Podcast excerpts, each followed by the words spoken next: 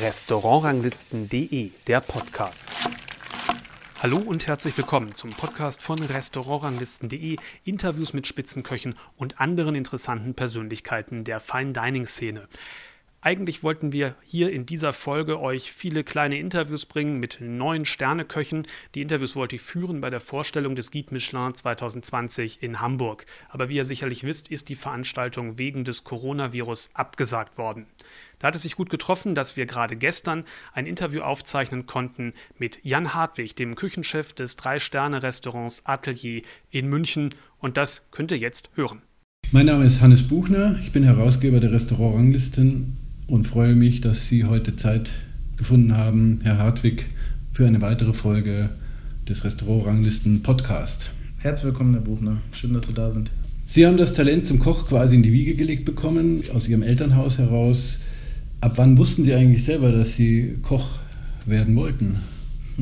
Ja, also tatsächlich sehr, sehr früh. Ich kann mich an Erlebnisse erinnern, die bestimmt schon 34 Jahre zurückliegen. Na, 34 nicht ganz, aber 32, 33. Also im zarten Alter von 4, 5 habe ich dann mich ähm, wirklich sehr begeistert für diese Art von Arbeit zunächst einmal. Also ich habe ein bisschen helfen dürfen am heimischen Herd und habe angefangen mit gewissen äh, Schnippelarbeiten und ein paar Sachen, was man halt so macht, wenn man Lust hat, ein bisschen einzusteigen in diesen Beruf. Und das ist tatsächlich schon wirklich sehr lange her. Ich habe damit, wie gesagt, angefangen weit vor der Schulzeit. Hm. Also auch so beim Vater mitgeholfen im Gasthaus? Das hat er damals nicht gehabt. Mein Vater hat zwischendurch mal, ist ja abtrünnig geworden und hat zwischendurch mal was anderes gemacht. Er ist natürlich äh, wieder ganz viele Jahre schon dabei mit seinem Restaurant, aber zwischendurch eben pausiert, um sich um, um, äh, um andere Sachen zu kümmern, die er mittlerweile bereut. Er hat teilweise was ganz anderes gemacht und zwar war der Pächter von zwei Araltankstellen zwischendurch. Also wirklich ein, ein ganz anderer Weg. Mhm. Grund damals dieses Wochenende ein bisschen weniger Zeit für die Familie, abends frei. Äh, herausgestellt hat sich, das, dass das nicht so der Fall war. Die Arbeit war genauso wie vorher eigentlich über den kompletten Tag verteilt, mit dem Unterschied, dass er keinen Spaß dran hatte. Also das heißt, wer diesen Job macht, den wir machen, äh, den ich mache, den mein Vater ausübt, den mein Vater gelernt hat, im Übrigen hat er auch eine Lehre als Kellner gemacht, also der ist Koch und Restaurantfachmann. Das ist natürlich was, was mit viel Herzblut und Leidenschaft verbunden ist. Für mich, wenn ich jetzt wüsste, ich müsste mich in die Tankstelle setzen, ins Büro und, und Unternehmen führen, dann wäre das für mich ein Moment, wo ich anfange, Gänsehaut zu kriegen, aber im negativen Sinne. Und das hat er dann auch schnell erkannt, dass das bei ihm genauso war. Wie gesagt, das ist eine Zeit gewesen, wo mein Vater pausiert hat und wir haben dann zu Hause relativ viel zusammen gekocht, wenn es die Zeit hergab. Und dann habe ich mich begeistert mit einbringen dürfen. Gibt es den Betrieb noch oder ist, sind die jetzt in Rente? Oder nee, nee, also mein Vater, mein, äh, meine Eltern haben das Lokal, das äh, Waldgasthof Odinshain und das gibt es. Ich habe Sie ja kennengelernt, äh, etwa 2015, als Sie über eine Umfrage, die wir bei, über unserem Portal gemacht haben, die 100 besten Köche befragt haben, wer der beste Nachwuchskoch ist. Und dort sind Sie mit großem Abstand, äh, haben Sie den ersten Platz äh, geschafft. Und ich hatte damals das Gefühl, dass Sie das sehr gefreut hatte. Ähm, inzwischen sind ja doch einige Auszeichnungen dazugekommen, wie natürlich auch der dritte Stern. Ist es jetzt mittlerweile Routine für Sie? Äh, Sie waren auch ja, Koch des Jahres in der FAZ. Oder zählt als Auszeichnung eigentlich jetzt wirklich nur jährlich der, der, die Bestätigung des dritten Sterns? Nee, also ganz und gar nicht. Ähm, muss ich ein bisschen ausholen. Erstmal, ja, das stimmt. Das hat mich dermaßen gefreut damals. Und zwar aus dem Grund, weil das, wie Sie es ja eben so gesagt haben, etwas war, was branchenintern im Prinzip bestimmt wurde. Und es gibt natürlich Gäste, die sich explizit dafür entscheiden, zu mir zu kommen. Stammgäste vielleicht sogar. Das ist ja die persönliche Vorliebe, die ich dann offensichtlich anspreche. Das heißt, diese Gäste, die schätze ich über alle Maßen, aber die sind Fans von mir und deswegen sind die fast immer sehr, sehr zufrieden, was mich außerordentlich freut. Solche Gäste sind die tollsten überhaupt. Aber ich vergleiche das jetzt mit Musik. Also, wenn meine Lieblingsband eine neue, ein neues Album veröffentlicht, dann mag man das eigentlich in aller Regel. Und wenn dann aber aus den eigenen Reihen quasi Kollegen sagen, wer ist denn von uns jemand, wer hat da Potenzial für, für viel mehr und wer ist da einfach äh, in unseren Augen jemand, dem, dem die Zukunft mitgehört und, und der einfach perspektivisch gesehen seine eigenen Footsteps lässt, wenn das dann von diesen ganzen großen, tollen Kollegen aus der Branche so gesehen wird, dann ist das eine unheimliche Bestätigung. Das macht mich immer noch sehr stolz und das hat mich sehr gefreut damals. Ähm, ich war ja ganz frisch hier in München und da kamen wirklich schon die ersten tollen Erfolge in Form von solchen Auszeichnungen und das ist genauso viel wert wie alles andere. Und um die andere Frage zu beantworten, das ist ganz und gar nicht normal geworden. Also ich kann Ihnen sagen, wir haben ja jetzt unlängst gerade erst wieder die Präsentation des mir schlau gehabt. Und das ist kein Selbstläufer. Wir haben das dritte Mal in Folge jetzt diese Auszeichnung erhalten dürfen. Und das ist etwas, was mich dermaßen emotional anfasst und auch einfach wegflasht. Also ich sage es Ihnen ganz ehrlich, ich habe äh, im November 2017, als ich den dritten Stern erhalten habe, das erste Mal geweint und ich habe es äh, gestern wieder getan. Das ist mhm. einfach etwas, ich finde, das ist ein, ein äh, dermaßen einschneidendes Erlebnis und Ereignis, weil das wirklich eine, eine Zeugnisvergabe ist natürlich in unserem Job und letztendlich die, die absolute Königsdisziplin und, und der Olymp für uns bedeutet. Und da mit dabei zu sein, gemeinsam mit neun anderen Kollegen, neun anderen Restaurants, neun anderen Teams, das ist einfach die tollste Bestätigung, das muss man ganz ehrlich sagen. Das ist was ganz Besonderes und äh, jeder Koch, glaube ich, träumt irgendwie von sowas und ich habe es auf jeden Fall immer getan und das zu erreichen ist ganz großartig und das macht mich immer noch sehr glücklich und stolz. Der allererste, also äh, der allererste Stern, der, der, zweite Stern ist klar, aber der dritte ist natürlich für, glaube ich, ein Koch, da die Champions League und ähm, da könnten Sie wahrscheinlich noch wissen, was, wie Sie erfahren haben. Man ruft Sie ja ein oder zwei Tage vorher an wahrscheinlich.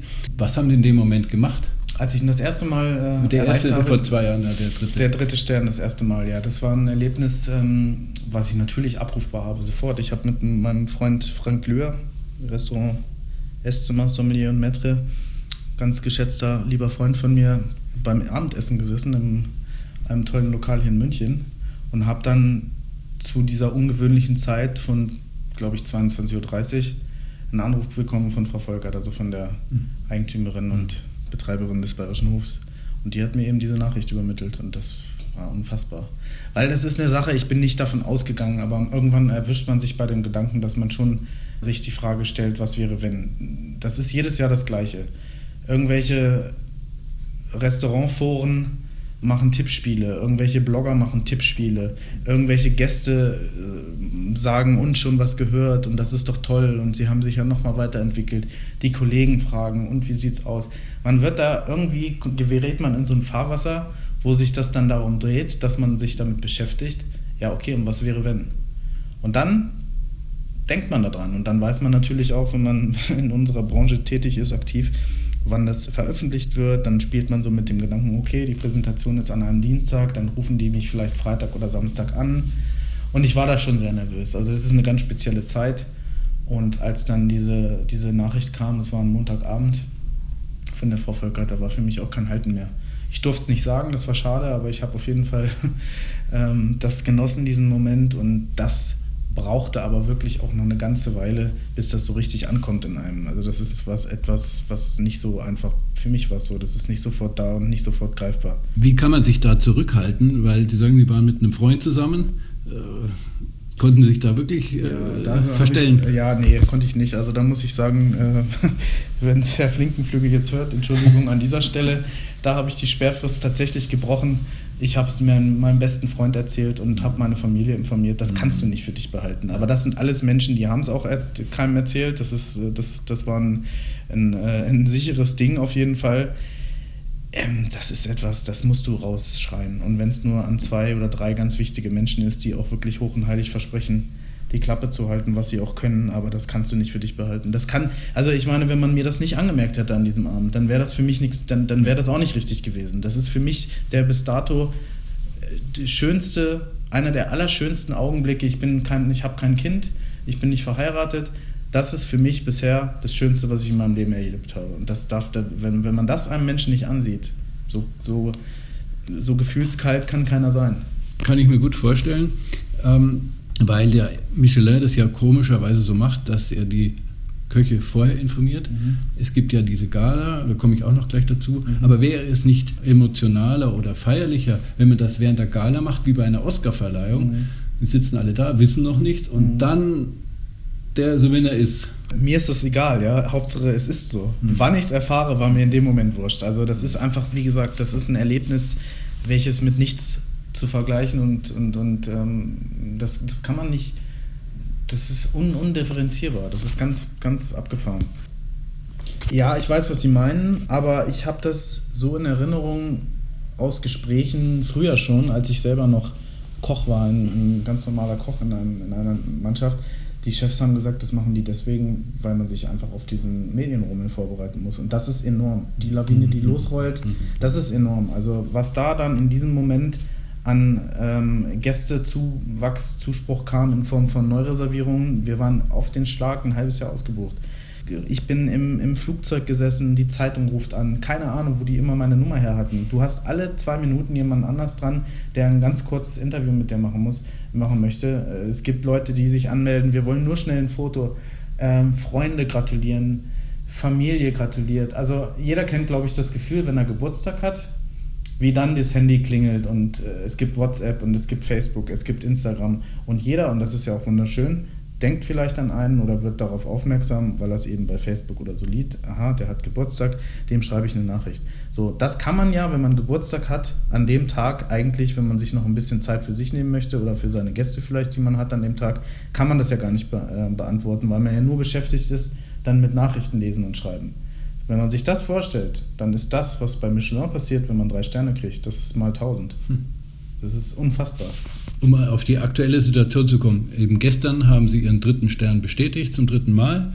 Ähm, es wäre wieder eine Gala dafür vorgesehen gewesen in Hamburg. Die wurde jetzt aufgrund der Viruspanik äh, abgesagt.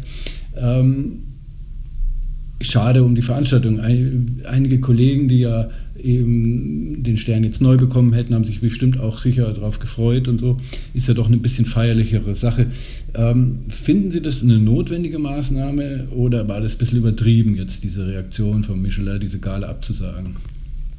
Äh, das, da kann ich mir ehrlich gesagt kein Urteil darüber bilden. Beziehungsweise natürlich bildet sich jeder automatisch ein Urteil. Ich finde es wäre ein schöner Rahmen gewesen. Ich habe mich selber da sehr auf die Einladung gefreut, beziehungsweise über die Einladung gefreut, die ich circa eine Woche vor der Veranstaltung erhalten habe. Ich weiß es gar nicht mehr. Ich glaube so, ja, oder zwei Wochen. Mitte Februar.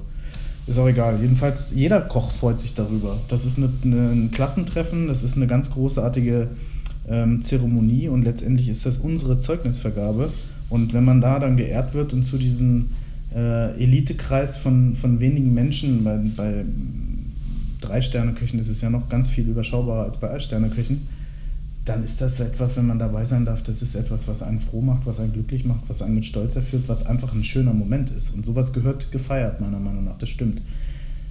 Wenn sich allerdings dagegen entschieden wird, so etwas zu machen in Form einer großen Veranstaltung aufgrund einer vorher nicht vorhersehbaren gesundheitlichen ähm, Pandemie, wie es jetzt ist, dann kann ich mir da kein Urteil darüber erlauben, ob das jetzt angebracht ist oder nicht. Ich finde es super schade. Sicherlich gibt es die Fragen, die man sich stellt.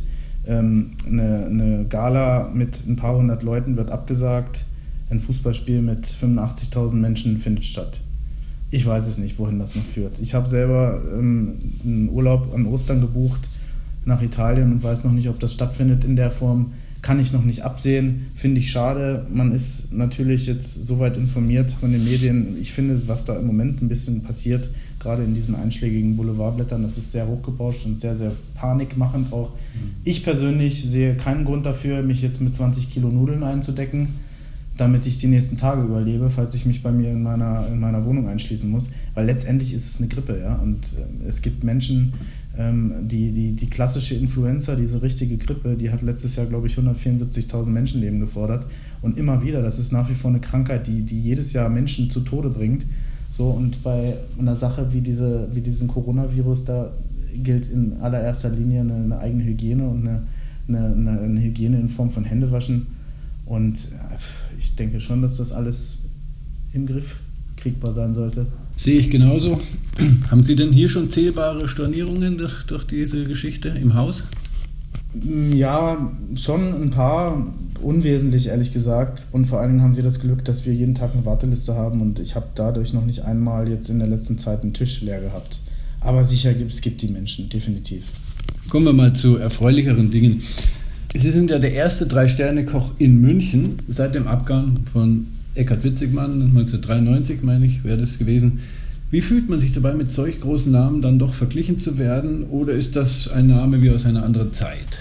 Nee, ganz und gar nicht. Also natürlich schon aus einer anderen Zeit, weil es ja auch so war. Also Herr Witzigmann, den ich über alle Maßen schätze, hat dieses deutsche Küchenwunder eingeleitet damals und war natürlich der erste außerhalb von Frankreich, dem diese Ehre zuteil wurde, zu diesem Kreis der Drei-Sterne-Küche zu gehören.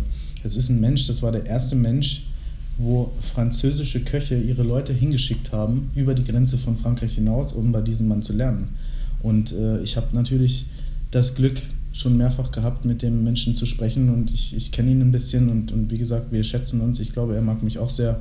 Das ist ein, ein tolles Gefühl und das ist für mich eine Riesenehre. Also ich kann wirklich erzählen, ähm, ich hatte nie ein, ein, Poster vom Fußballspieler bei mir an der Wand, aber ich habe ein, ein Tantris-Buch von Eckhard Witzigmann im Kinderzimmer gehabt, was ich zwar zugegebenermaßen aus dem Regal meines Vaters stibitzt habe, aber das hat mich immer mehr interessiert. Ich war ganz, ganz früh schon fasziniert von dem Menschen, habe ihn das erste Mal kennengelernt. Das war der Geburtstag von Wolfram Siebeck, der ja mittlerweile schon eine ganze Weile verstorben ist. Ich glaube, der 80. war es damals im Ritz-Carlton Hotel in Berlin. Und ähm, ich habe da kochen dürfen mit Sven Everfeld, der einer der, der Gastköche den Abend war. René Rezepi übrigens auch noch. Kellermann, der noch damals im, im Vitrum Küchenchef war, war eine ganz großartige Veranstaltung und Eckhard Witzigmann kam. So, und der hat mir dann seine Visitenkarte gegeben, die habe ich heute noch eingerahmt. Es war ein ganz besonderer Moment für mich. Ich habe ein Foto mit ihm machen dürfen und mittlerweile kennen wir uns wirklich ganz gut und haben da schon viele Male drüber gelacht über die Situation. Er war hier auch essen, hat es sehr gelobt, was mich sehr, sehr gefreut hat. Ganz tolle Sache. Aber nee, das ist ganz und gar nicht irgendwas, was so was egal ist oder so. Mir bedeutet das sehr, sehr viel. Und für mich ist das ein ganz, ganz beeindruckender, toller, charismatischer Mann. Man sagt diesen Zeiten eben noch eine deutlich hierarchischere Ordnung in der Küche nach. Sie haben bei drei heute ganz großen Köchen gearbeitet, wie Christian Jürgens, Klaus Erfurt und Sven Elberfeld. Haben Sie da in Ihren Anfängen auch noch so witzig manche Strukturen erlebt? Das sage ich jetzt nicht. FSK 18. Nee, nee, nein. Also ich sag mal so, früher die Zeiten waren schon andere. Mhm. Definitiv, ja. Das geht schon mal in. Äh, also ich, ich muss wirklich sagen, ich schätze alle drei gleichermaßen. Natürlich habe ich zu Sven eine ganz spezielle Beziehung. Wahrscheinlich kommen wir da im Laufe des Gesprächs noch drauf. Ich habe sieben Jahre da gearbeitet. Das ist mein Freund. Das ist ein persönlicher Freund von mir und der, dessen Rat ist mir wichtig und wir waren immer irgendwie ähm, äh, haben uns immer gut verstanden. Mittlerweile sind wir wirklich echte Freunde. Waren wir in der Endzeit von unserer Aqua-Dekade schon zusammen. Im Übrigen auch, obwohl ich noch bei ihm gearbeitet habe als Aber wir waren wirklich Freunde damals schon. Das ist eine spezielle Zeit gewesen. Was ganz wesentlicher Unterschied ist zu heute, sind die Arbeitszeiten. Also der Christian Jürgens wird es mir nicht übel nehmen, wenn ich ihm sage, wir haben damals 18 Stunden mal hoch. Das war so. Da hat auch keiner nachgefragt. Mhm. Und das mache ich dem Christian Jürgens auch nicht zum Vorwurf. Ganz im Gegenteil, das war einfach so. Mhm. Und das ist heute einfach nicht mehr möglich aufgrund des Arbeitszeitschutzgesetzes, was zum Teil bestimmt auch richtig ist. Auf der anderen Seite, da haben wir auch schon Land auf Land unter diskutiert. Da kann man vielerlei Meinung sein. Ich bin der Meinung, dass das natürlich irgendwie auf unseren Beruf schwer zu übertragen ist, weil A, ist eine gewisse Zahl an Stunden einfach erforderlich, um diese Qualität auf den Tisch zu bringen, an den Gast zu bringen. Sicherlich darf keiner ausgebeutet werden. Es muss fair bezahlt werden. Es muss irgendwie alles im Rahmen bleiben. Die Menschen müssen Leben haben. Ich will ja selber ein Leben haben nebenbei. Aber Fakt ist einfach, die sollen doch Leute schützen, die wirklich, wirklich ausgebeutet werden und absolut zu Dumpinglöhnen äh, beschäftigt werden. Bei mir sind das alles Menschen, die lieben ihren Job, sonst wären sie nicht hier. Die machen das toll, die brennen dafür, denen macht es Spaß. Ich glaube nicht, dass sich hier einer beschwert, wenn äh, es mal eine halbe Stunde länger geht. Aber man ist da sehr reglementiert. Das ist ein großes, ein großes, ähm, eine große Differenz zu früher. Und ansonsten muss man ganz ehrlich sagen, die Küche ist ein hierarchischer Ort. Das war sie immer, das wird sie immer sein. Ich halte nichts davon, mit Pfannen rumzuschmeißen. Ich habe auch noch nie eine Pfanne an den Kopf gekriegt. Aber es ist halt nicht immer Zeit für bitte, bitte mit Sahnehaube und Kirsche obendrauf. Das ist auch ein Vergleich, den ich immer zum Fußball lege. Zum Beispiel, ja, wenn das Spiel läuft, bei uns ist das in dem Fall der Service, das Spiel dauert 90 Minuten, bei uns geht es über dreieinhalb Stunden. Ja, da muss jeder Handgriff sitzen. Da, da arbeiten viele Schnittstellen und viele Drehschrauben zusammen, die nahtlos ineinander übergehen sollten, wenn es gut läuft. Und da ist einfach Timing gefragt. Und da kann keiner sagen, könntest du mir jetzt bitte mal die Soße rüberreichen, lieber Kollege XYZ, damit ich das jetzt hier mal so ganz keck auf den Teller drapieren kann. Der Jürgen Klopp steht auch nicht am Spielfeldrand und sagt, Nummer 7 könntest du bitte mal vorne links reinlaufen, dann kann nämlich die Nummer 8 den Ball annehmen. Das ist einfach nicht so. Und viele Menschen verwechseln einfach klare Kommandos und die Küche ist ein Ort von, von klarer Sprache, verwechseln die einfach mit, mit, mit Respektlosigkeit oder mit, äh, mit Machtgehabe. Also ich sehe mich nicht in irgendeiner Position, wo ich irgendwen unterdrücke, wo ich irgendwen unterbuttere. Und ich glaube nicht, dass mir einer meiner Mitarbeiter das krumm nimmt, wenn ich sage Soße und zwar jetzt. Ja, das ist einfach was, was man differenzieren muss. Darüber hinaus bin ich der Meinung, dass eine gute Stimmung im Team essentiell ist für eine gute Arbeit. Kein Mensch geht gerne zur Arbeit, wenn er sich nicht wohlfühlt. Das war in der Schule schon so. Ich habe Angst vor der Klassenarbeit. Ich mag meine Mitschüler nicht. Dann geht man nicht gerne zur Schule und dann schreibt man auch keine guten Zensuren. Das ist ganz klar. Es ist hier genau das Gleiche. Ich erwarte nicht, dass das alles die besten Freunde sind, aber ich erwarte, dass respektvoll miteinander umgegangen wird. Und dann entsteht eine Stimmung, die gut ist. Mir ist das ganz wichtig. Wir begrüßen uns täglich mit Handschlag ähm, den Spüler mit eingeschlossen, der sehr, sehr wichtig ist, der ist auch am Trinkgeld beteiligt. Das sind alles so Sachen, wo man sagt, okay, wir sind hier so viele Stunden miteinander, ein Vielfaches mehr an Zeit verbringe ich mit meinen Mitarbeitern und mit meinen Kollegen, wie mit meiner Familie, mit meiner Freundin, mit meinem Bruder. Und insofern muss man einfach ein bisschen auf sich acht geben. Und ich bin der Meinung, ich kann nur Respekt von den Leuten abverlangen, wenn ich denen selber Respekt von, äh, entgegenbringe. Und ein Rennpferd, was den Jockey nicht mag, das schmeißt den Jockey vom Rücken. Und insofern bin ich sehr, sehr daran bedacht, dass es meinen Mitarbeitern auch wirklich gut geht. Nicht jeder Tag ist mhm. Friede, Freude, Eierkuchen, aber ich habe tatsächlich die Fähigkeit, dass ich reflektiert bin und dass ich auch Entschuldigung sagen kann. Und ich glaube, das schätzen meine Mitarbeiter und das wissen meine Mitarbeiter. Und es bringt keinen weiter. Ich halte nichts davon, von, äh, von irgendwelchen komischen Wutausbrüchen, weil das einfach zumindest auch in diesem Moment das Gegenteil bewirkt. Also angenommen, es passiert im Service irgendwas, was mich dann auf die Palme bringt, wenn ich dann rumschreien würde, das bringt doch den Moment nicht besser. Der, der, dadurch ist kein Mitarbeiter verständnisvoller, dadurch ist kein Mitarbeiter motivierter, dadurch ist kein motivierter, kein äh, Mitarbeiter konzentrierter. Das Gegenteil ist der Fall. Alle knicken ein, alle haben irgendwie eine komische Stimmung, es ist alles unruhig. Ich halte davon nichts. Aber es ist auch ein Prozess. Ich war noch nie ein riesen Schreihals, aber ich war vielleicht auch nicht so gelassen, wie ich, wie ich im Moment bin. Das ist ein, ein Prozess, der auch was mit Reife zu tun hat und mit eigener Entwicklung. Und auch ich werde ja routinierter und entspannter und auch ich werde ja ein besserer Chef. Das ist ja ganz klar. Jeder meiner Mitarbeiter, umso länger der das macht, das hat was mit Routine, mit Übung, mit Kontinuität zu tun. Jeder Mitarbeiter, der jeden Tag, der wird jeden Tag besser irgendwie, weil er irgendwas das ist wie ein Erlernen eines Musikinstrumentes. Irgendwann, du kannst schon 30 Jahre Geige spielen, nach 35 Jahren kannst du es halt noch besser. So, und ich bin auch jeden Tag vielleicht ein Stück besserer Chef. Manchmal bin ich vielleicht ein schlechterer. Dann kann ich aber sagen, tut mir leid, habe ich gestern nicht so gemeint.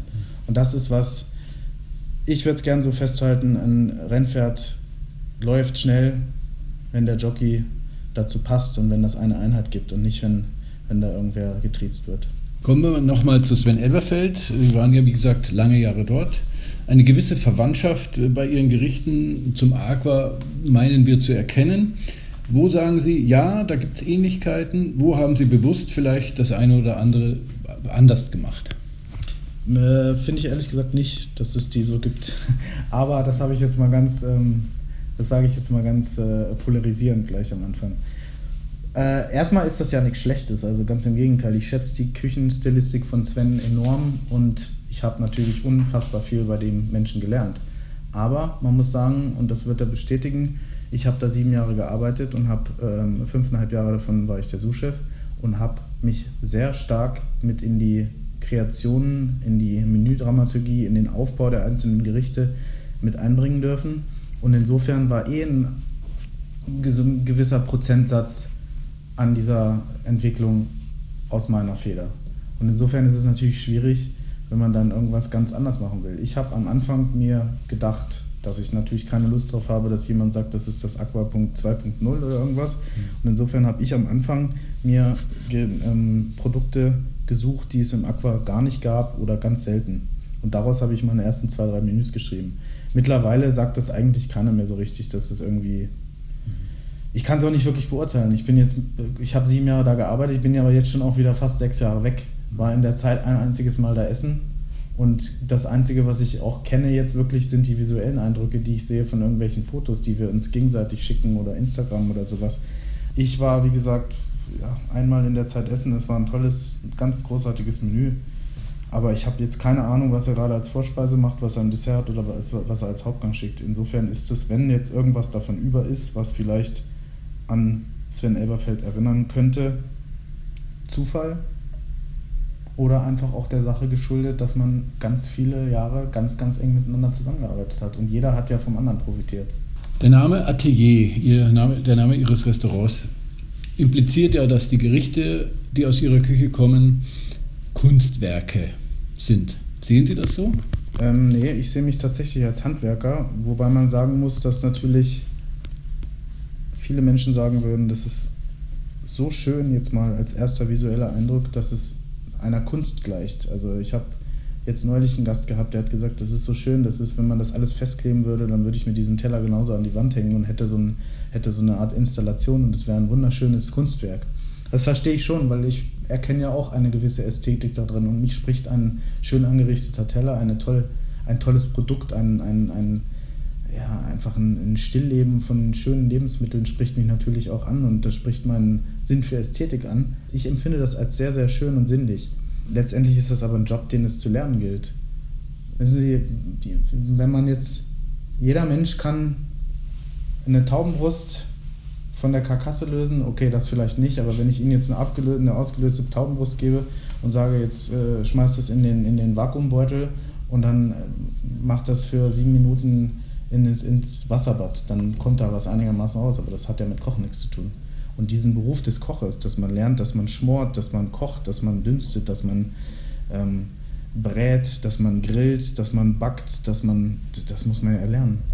Also das ist insofern ist es auf jeden Fall die Basis ist ein Handwerk, ganz klar, welches es zu erlernen gibt. Heutzutage sind ja viele Teller in einer gewissen äh, also in einer gewissen Stufe von äh, Bewertungen, also zum Beispiel drei Sterne, Kunstwerke, ja, und aber oft auch ein bisschen ähnlich. Ist es dann nicht unheimlich schwer, auch so ein eigenes Profil auf dem Teller erkennbar zu kreieren? Also zum Beispiel würde ich sagen, bei Ihnen ist so ein, äh, ein Erkennungsmerkmal ein Ring sehr oft auf dem Teller.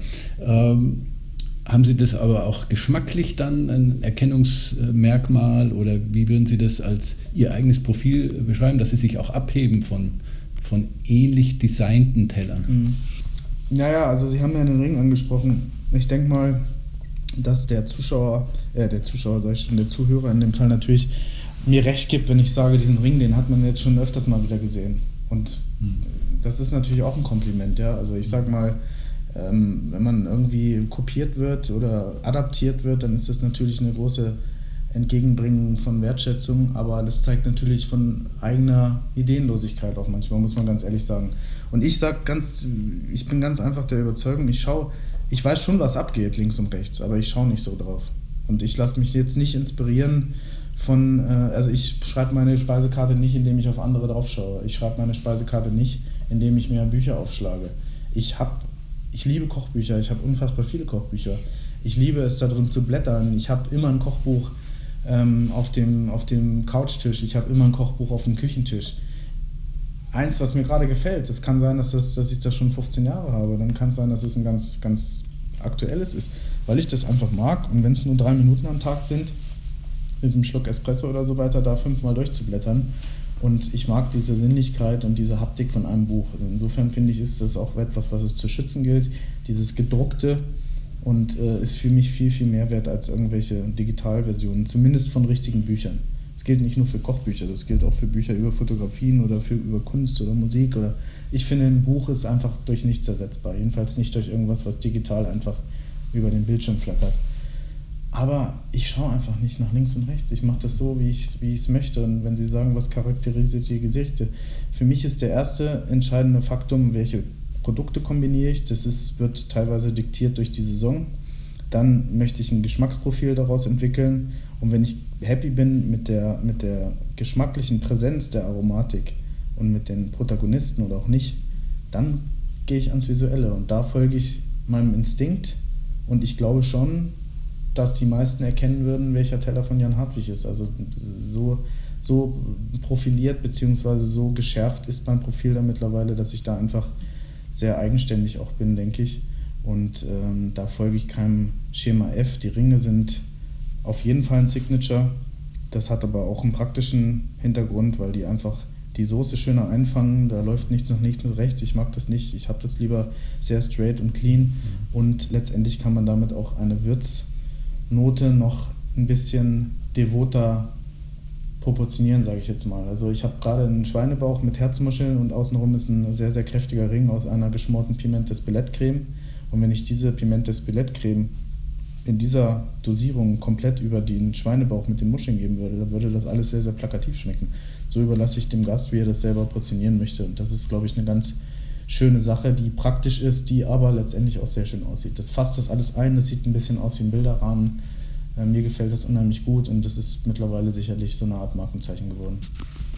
Wenn Sie ein Gericht entwickelt haben und es auf der Karte ist, gibt es da noch Anpassungen, solange es auf der Karte ist? Also wenn Sie merken, da ist es noch nicht vielleicht 100 Prozent oder das Produkt ist jetzt nicht so, entwickeln Sie das während der Karte weiter oder haben Sie es einmal entwickelt und dann bleibt es so?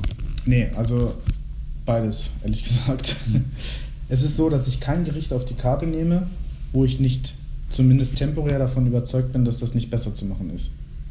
Aber ich bin auch so, dass ich sage, okay, ich möchte mich immer entwickeln und ich finde nichts schlimmer als den Satz, haben wir immer so gemacht.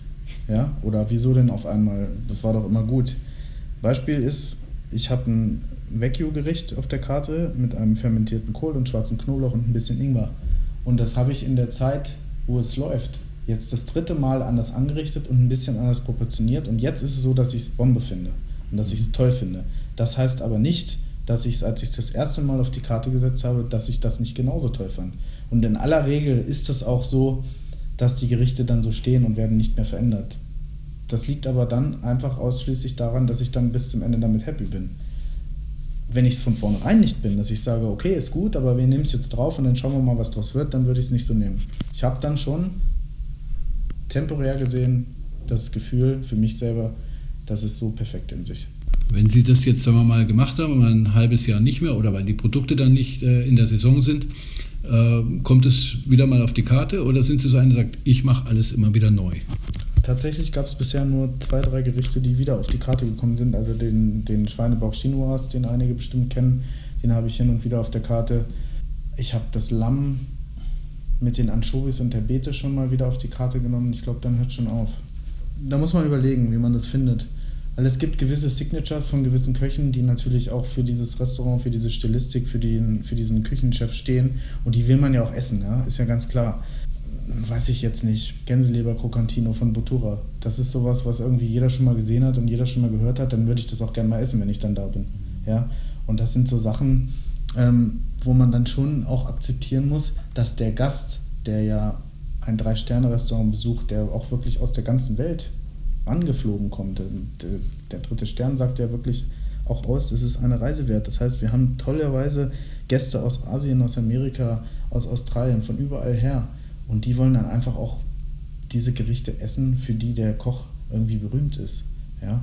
Und insofern muss man sich bei aller Experimentierfreude und bei aller Kreationslust muss man sich auch überlegen, dass man vielleicht so, ich bin dabei, dass ich darüber nachdenke, dass man vielleicht mal zwei, drei Klassiker einfach drauf lässt oder wirklich immer wieder implementiert, um die Leute auch ähm, zu befriedigen, die das einfach gesehen haben und deswegen anreisen. Und ähm, der Gast, der das macht, den stört das ja nicht. Der kommt ja nicht alle drei Tage. Ich habe tolle Gäste, die kommen einmal im Monat. Ich habe auch Gäste, die kommen zweimal im Monat. Aber die freuen sich immer auf gewisse Gerichte. Und wenn nicht, dann mache ich irgendwas anderes. Das sind Gäste, denen mache ich irgendwas, was nicht auf der Karte steht. Das mache ich irgendwie, das sind alles Gäste, die kennen mich so gut, die kennen meine Entwicklung so gut. Die waren, ich habe einen ganz tollen Gast, der kommt immer alleine, der war schon 64 Mal da. Also wenn der nicht sagen kann, wie Jan Hartwig sich entwickelt hat und wie er kocht, das, dann kann es keiner, ja. Der hat viel mehr Ahnung als jeder Michelin-Tester oder, oder jeder, jeder Foodie, weil der 64 Mal hier war in, in fünfeinhalb Jahren. Das ist unfassbar viel. Und ja, solche Leute sind einfach toll, aber auch solche Leute freuen sich, wenn die gewisse Sachen nochmal essen, weil sie sagen, who cares, ja? Sie haben einen tollen Hauptgang, den esse ich jetzt, weil ich in, im Laufe des Menüs, ja, esse ich den vielleicht zweimal, vielleicht sogar dreimal, da freue ich mich drauf. das ist, das ist ganz verrückt und das ist auch eine wunderschöne Sache. Sie wirken sehr entspannt, locker. Manchmal hat man das Gefühl, dass Köche, die einen dritten Stern haben wollen oder auch haben, doch etwas äh, auch, ja, vielleicht etwas auch erzwingen wollen. Oder äh, manchmal hat man das Gefühl, dass auch deswegen vielleicht nicht mit dem dritten Stern klappt, weil es da etwas verkrampft ist. Bei Ihnen ging alles relativ schnell. Ähm, haben Sie bewusst versucht, sich da aus den Erwartungen freizumachen? Aber Sie haben ja schon gesagt, der Druck war schon für Sie da und Sie wollten das eigentlich schon auch. Aber irgendwie haben Sie es doch mit, mit vielleicht weniger unverkrampft hinbekommen dann. Und das hat dann auch geklappt. Ja, also der Druck ist auf jeden Fall da gewesen und den habe ich mir auch selber gemacht. Ich bin ein Mensch, der sehr, sehr zielorientiert und sehr fokussiert ist und ich bin extrem ehrgeizig und ich bin auch wirklich bereit, hart zu arbeiten für das, was ich möchte und was ich mir vorgenommen habe. Und das war immer der Fall, dass ich gerne mit diesem Beruf so viel wie möglich erreichen möchte und dafür habe ich viel gearbeitet und das tue ich immer noch.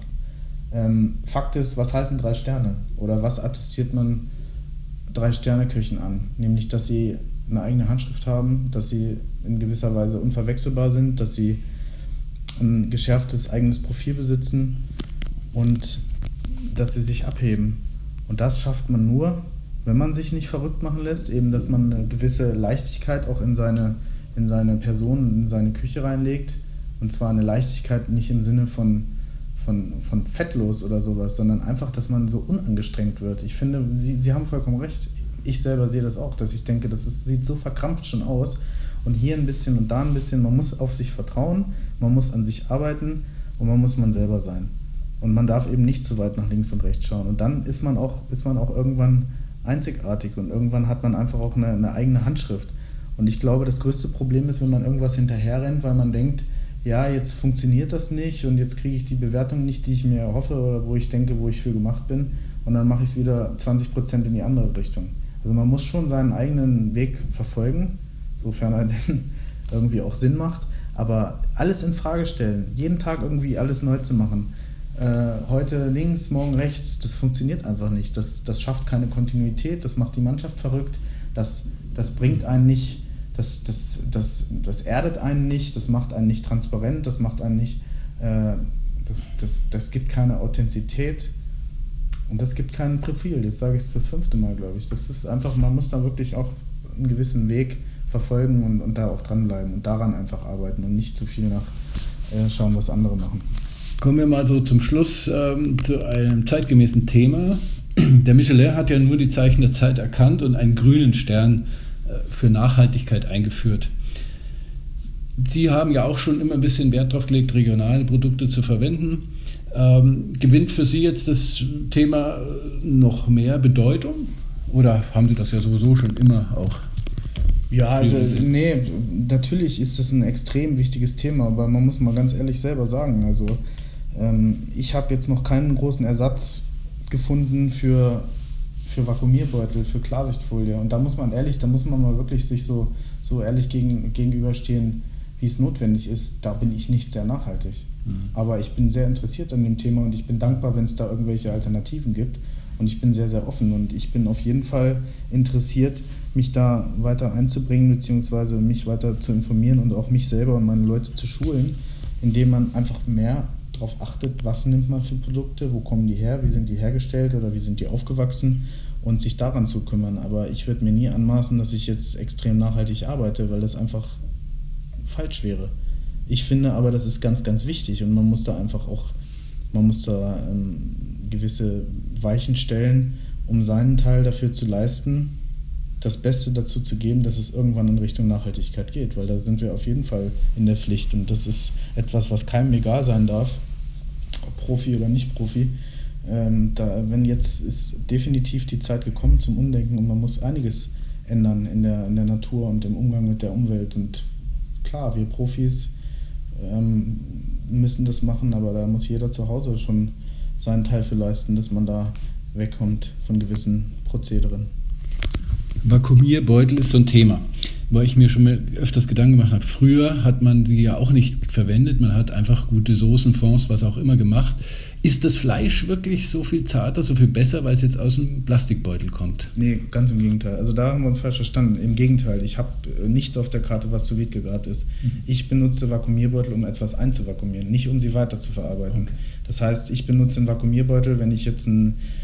Heute Morgen haben wir ein Bärlauchöl gemacht das wird vakuumiert und eingefroren, weil es dann grün bleibt, weil es dann den Geschmack behält. Das ist jetzt ein Beispiel. Wir haben einen Geflügelfond, da koche ich einen Kipper. Geflügelfond gibt ungefähr 50 Liter.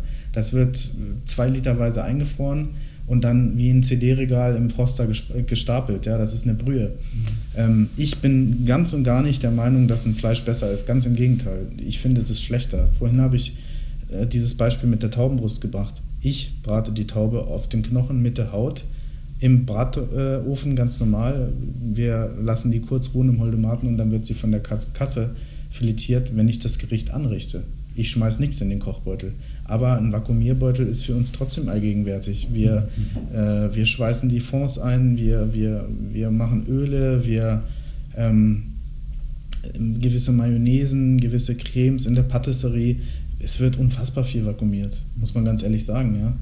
Ähm, wenn ich am Wochenende fünf Jakobsmaschinen über habe, dann vakuumiere ich die, friere die ein und dann setzt mein Kollege aus dem Garten das beim, wenn es genug ergibt, beim nächsten Lunchmenü auf die Karte im Restaurant Garden, ja, weil wir natürlich nichts wegschmeißen, weil das natürlich auch fabelhafte Ware immer noch ist, aber nicht mehr geeignet für ein Drei-Sterne-Restaurant. Das ist eine, eine, ich benutze Vakuumierbeutel im Sinne der, der, ähm, der Lagerung Gibt es denn Lebensmittel, die für Sie ein absolutes No-Go sind? Es wird ja immer wieder diskutiert, Gänseleber und natürlich auch äh, Kaviar. Mhm. Äh, kommt ja jetzt meistens sowieso aus der mhm. Zucht. Mhm. Ja, genau. Kaviar ist Zucht, also ich stehe dahinter. Ich, ich bin ja ein großer Freund von dem, von dem N25-Kaviar und äh, habe mich auch eingehend damit beschäftigt, wie der verarbeitet wird. Ähm, ja, aber es gibt Produkte. Wir benutzen keine Gänseleber, wir benutzen keinen Thunfisch, und ähm, ich benutze keine Froschschenkel und so weiter. Also es ist schon so, dass ich sage, ich möchte, ich möchte schon schauen, dass man es nicht übertreibt. Und äh, gerade jetzt der Thunfisch, den ich sehr, sehr gerne esse, ja, also muss man ganz ehrlich sein. Und ich esse auch wirklich gerne Foie Gras. Aber die Frage ist einfach, ähm, ob das sein muss. Ja, und ich finde, wie gesagt, ich war 2018 in Tokio und habe mich über jedes Stück Thunfisch gefreut, was ich da haben konnte. Aber ich bin einfach der Meinung, dass ich das nicht auf die Karte setzen muss. Mhm. Habe ich schon gemacht. Wenn jetzt der ein oder andere Zuhörer, der mein Restaurant kennt oder meine Küche kennt, der sagt, ja, okay, ich habe bei dem schon bei Fego Thunfisch mit, mit, äh, mit Shiitake-Pilzen gegessen, sage ich, stimmt. Aber wie gesagt, der, der Kopf ist rund, damit die Gedanken sich drehen und damit man sich auch weiterentwickelt.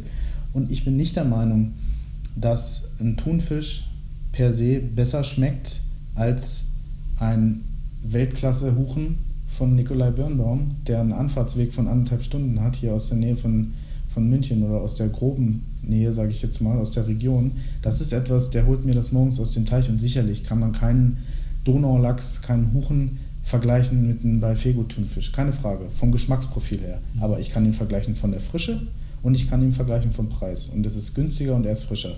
Der Fisch, den ich vom Birnbaum kriege, der war vor anderthalb Stunden noch im Wasser. Das schaffe ich nicht mit einem Thunfisch. Das schaffe ich auch nicht mit einer Seezunge. Schaffe ich mit einer Seezunge, wenn ich in Zagros wäre, in Portugal. Wenn ich Herr Kuschina heiße, dann schaffe ich das. Aber nicht aus München. Das geht leider nicht. Und noch eins, Sie können natürlich auch mal Ihre Produzenten vielleicht schneller mal auch kontrollieren, ob sie wirklich so nachhaltig arbeiten. Das können Sie bei einem Produkt aus absolut, Japan absolut. wahrscheinlich nicht. Ja, korrekt, absolut, ganz genau. Dann kommen wir eigentlich zur letzten Frage, eigentlich ganz simple Frage, die Sie vielleicht schon tausendmal gehört haben. Äh, stehen Sie selber noch am Herd? Also ich, so ich, was ich aus dem Interview rausgehört habe, bin ich mir ganz sicher, aber äh, haben Sie die Zeit noch, auch äh, einen Fonds anzusetzen oder müssen Sie einfach so viele administrative Aufgaben auch übernehmen? Also ganz klare Antwort, ja, ich stehe am Herd, ja, ich stehe in der Küche und das jeden Tag. Ich bin immer da, wenn das Restaurant geöffnet ist. Wenn ich nicht da bin, ist nicht offen oder die Gäste, das gab es zweimal, sind informiert, dass ich nicht komme. Das war einmal die FAZ-Geschichte und es war einmal der vergangene Dienstag mit der Michelin-Gala, wo wir die Gäste informiert hatten, dass ich nicht da sein werde und hinterher wieder informiert hatten, dass ich doch da bin, weil nämlich diese ganze Veranstaltung ausgebaut. Das wäre das zweite Mal, wo ich nicht da gewesen wäre.